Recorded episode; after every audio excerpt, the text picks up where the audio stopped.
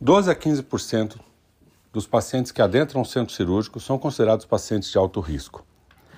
Essa classificação, que hoje está em voga no mundo inteiro, ela envolve pacientes que têm uma taxa de mortalidade acima de 5% em 30 dias. Essa taxa de mortalidade é considerada extremamente alta.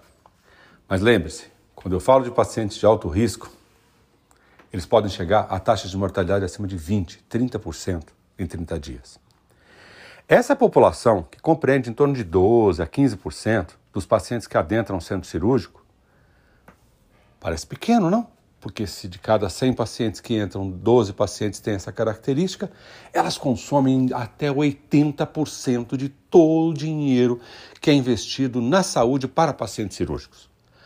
Consequentemente, é uma população pequena, mas é uma população que tem um alto custo. Não só um custo financeiro, mas um custo social, um custo humano, um custo de uma tragédia social. Porque quando a gente analisa esses dados, a gente encontra algumas incongruências. Primeiro, é a dificuldade em reconhecer esses pacientes de alto risco. A gente ainda tem inúmeras classificações de risco que a gente utiliza, cardiovasculares, respiratórias, renais, hepáticas, gerais, mas elas até hoje não conseguem dizer para a gente de forma muito evidente, muito clara, talvez a palavra mágica, predizer, prever. Parecido com isso é a questão, eu vou usar aqui uma algo para comparar. Seguro de automóvel. Se você vai fazer um seguro de automóvel, você dá alguns cálculos lá que a gente chama de cálculo atuarial, idade, sexo, é, onde é que você deixa o carro numa garagem, se você estaciona, como é que você cuida do seu carro. E ele diz para você qual é o seu risco, qual o risco que tem você para segurar aquele automóvel dentro daquela condição que você tem.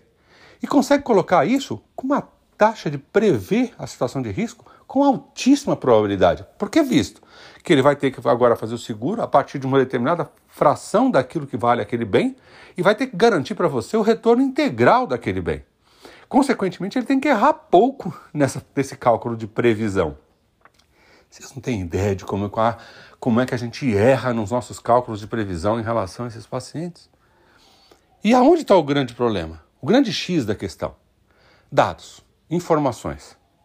E dados e informações que agora a gente está vendo a falta que eles nos fazem, mas mais do que a falta que eles nos fazem, a falta que faz interpretar esses dados de forma correta.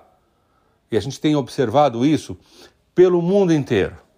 O Covid desnudou isso. O Covid mostrou que se tem uma coisa que parece que a gente é ruim na saúde, é em prever.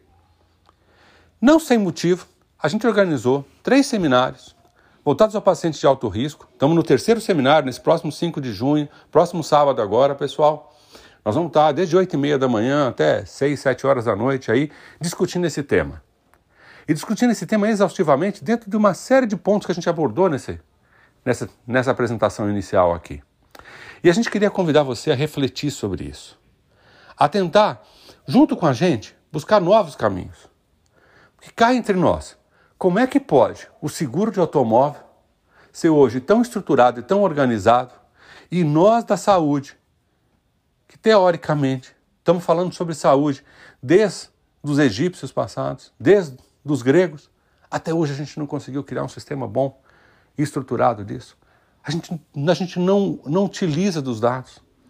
E, de novo, vou, vou reforçar a questão do Covid. Observatório Nacional, criado pela Fiocruz, o EpiMed, que é um sistema de coleta de dados que foi criado mais ou menos há 10, 12, 15 anos atrás e coleta dados de UTIs brasileiras que mostram dados estarrecedores em relação ao cuidado desses pacientes. Então, voltando à questão dos pacientes de alto risco, no centro cirúrgico, a gente tem uma enorme oportunidade de encarar esse problema de frente e tentar buscar soluções. Eu espero vocês no próximo sábado, 5 de junho, para a gente discutir esse tema com grandes especialistas, com pessoas que têm uma visão ampla daquilo que é a questão de saúde. E aí eu volto a, a, a um outro ponto para que vocês reflitam. Se pura e simplesmente eu olhar a questão do cuidado em si, ah, faço geral, faço peridural, ah, faço analgesia pós-operatória, ah, uso inalatório, ah, uso venoso, se é isso que efetivamente melhora e muda o desfecho.